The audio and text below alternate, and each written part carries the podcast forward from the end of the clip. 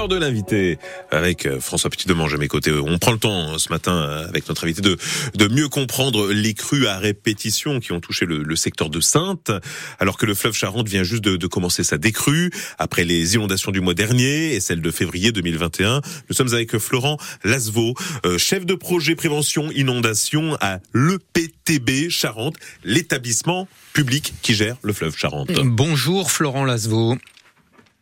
Bonjour. On avait plutôt l'habitude d'une grosse crue tous les 30 ou 50 ans euh, sur euh, le fleuve Charente. Là, on c'est la deuxième en, deux mois, la troisième en moins de trois ans. Qu'est-ce qui se passe? C'est normal? Alors euh, déjà là sur la crue actuelle, on est sur une période de retour d'environ 20 ans, euh, ce qui ne veut pas forcément dire qu'elle va se produire tous les 20 ans, mais qu'il y a un risque sur 20 pour qu'elle se produise chaque année. Donc c'est un phénomène qui est très aléatoire parce qu'on peut très bien en avoir de manière successive pendant 3 ans par exemple, ou à l'inverse ne pas en observer pendant 30 ans. Donc voilà, c'est un premier ordre de grandeur à avoir en tête. Et ensuite, si on prend un peu de hauteur et qu'on fait une petite rétrospective, euh, on a déjà connu par le passé des inondations similaires à, avec, euh, des, enfin pardon, des années similaires avec des inondations d'ampleur successive. Euh, donc par exemple, il y a eu deux crues en 34 et en 36 et euh, trois crues en 61 et en 62. Donc là aussi, on voit ces inondations euh, successives qui ont pu être observées dans le passé. Euh, après, effectivement, ça peut interroger car entre 1900 et 2000, le seuil décimètre a été atteint euh, six fois et là, en l'espace de trois, trois ans, ce même seuil a été euh, franchi pour la deuxième fois. Est-ce que est-ce qu'on peut dire dans ces conditions que ces crues à répétition sont dues au, au, au dérèglement climatique? Euh, alors, c'est difficile de se prononcer sur l'impact du changement climatique car on a souvent forcément besoin d'observer cela dans le dans le temps, d'analyser des événements sur une longue période. Mmh. Et aussi, on a pu observer ces événements dans le passé, comme je l'ai dit tout à l'heure. Euh, néanmoins, ça peut être un signal du dérèglement climatique. Euh, il y a des outils de, de modélisation, des projections aujourd'hui qui montrent que pour une même quantité de pluie à l'année, on aura des phénomènes qui seront plus intenses. Mmh. Donc c'est notamment ce qu'on a observé en 2022 avec une absence de pluie euh, sur juillet-août, et là en 2023, on a 500 mm de cumul depuis le 1er octobre. Mais le dérèglement climatique n'est pas responsable de tout. Le vrai problème du fleuve Charente, c'est plutôt l'urbanisation euh, alors euh, effectivement, euh, s'il y a un risque d'inondation, c'est parce que des enjeux se sont implantés dans le lit majeur de la Charente, en zone inondable.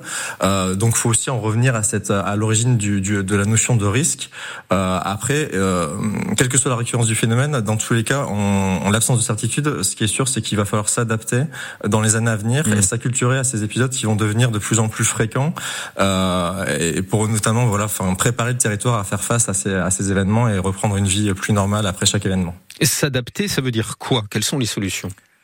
Alors il y a plusieurs solutions aujourd'hui qui existent, donc notamment bah, les communes euh, peuvent mettre en place des outils de gestion de crise, donc les plans communaux de sauvegarde. Donc c'est ce que fait notamment Sainte euh, depuis euh, les dernières crues et elle s'y prépare d'ailleurs très bien.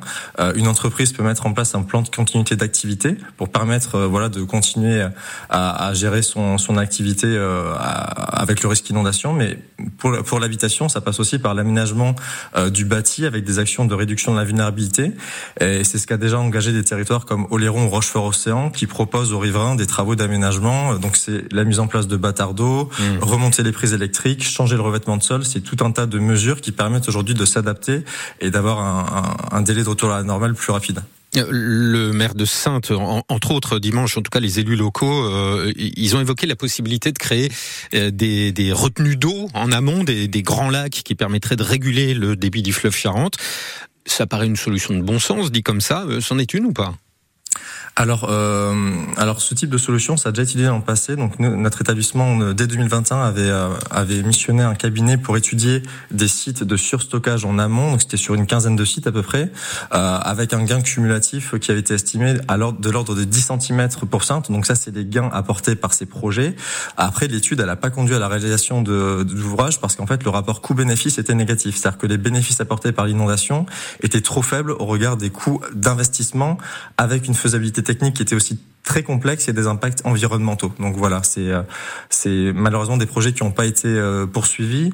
Euh, plus récemment, nous aussi, on a étudié la mise en transparence des remblais en lit majeur entre Sainte et Saint-Savinien. Pareil, avec des gains qui étaient bien trop faibles pour une faisabilité très complexe.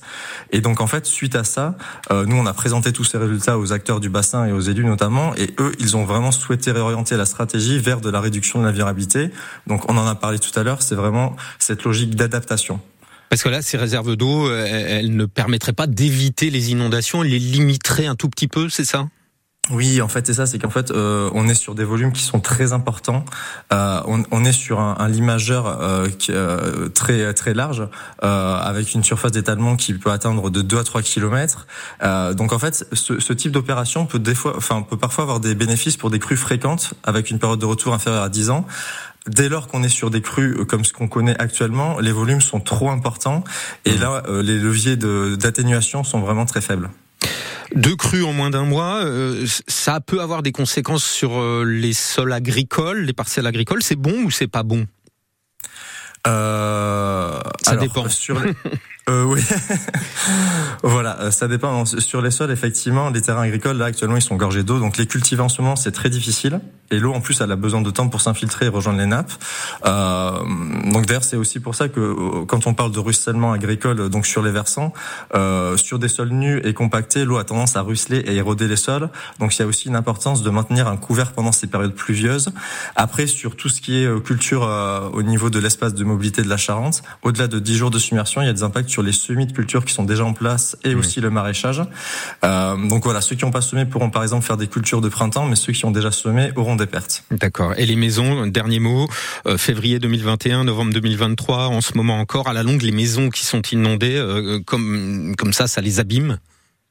Euh, oui, effectivement. Donc, ces temps de submersion très longs, euh, ça peut euh, entraîner des dégradations au niveau des habitations de manière structurelle, au niveau des équipements également. Et donc voilà, tout l'intérêt maintenant, c'est de pouvoir adapter et aménager ces bâtis pour qu'ils soient moins vulnérables et permettre également parfois de, bon, même si l'eau va rentrer, on va essayer. Enfin, l'idée c'est de, de, limiter les dégâts pour raccourcir le délai de retour à la normale. Et donc toutes ces mesures dont on parle là, les agglomérations du fleuve Charente vont s'engager dans ce genre de mesures euh, dès 2024, donc sur Sainte-Cognac-Angoulême, euh, pour proposer aux riverains des solutions euh, pour vous, voilà, pour s'adapter à, ces crues, euh, se protéger et avoir un retour à la normale plus rapide. Merci Florent Lasveau, chef de projet prévention inondation à l'EPTB Charente, l'établissement public qui gère le fleuve Charente. Merci d'avoir apporté votre expertise ce matin aux auditeurs de France Bleu.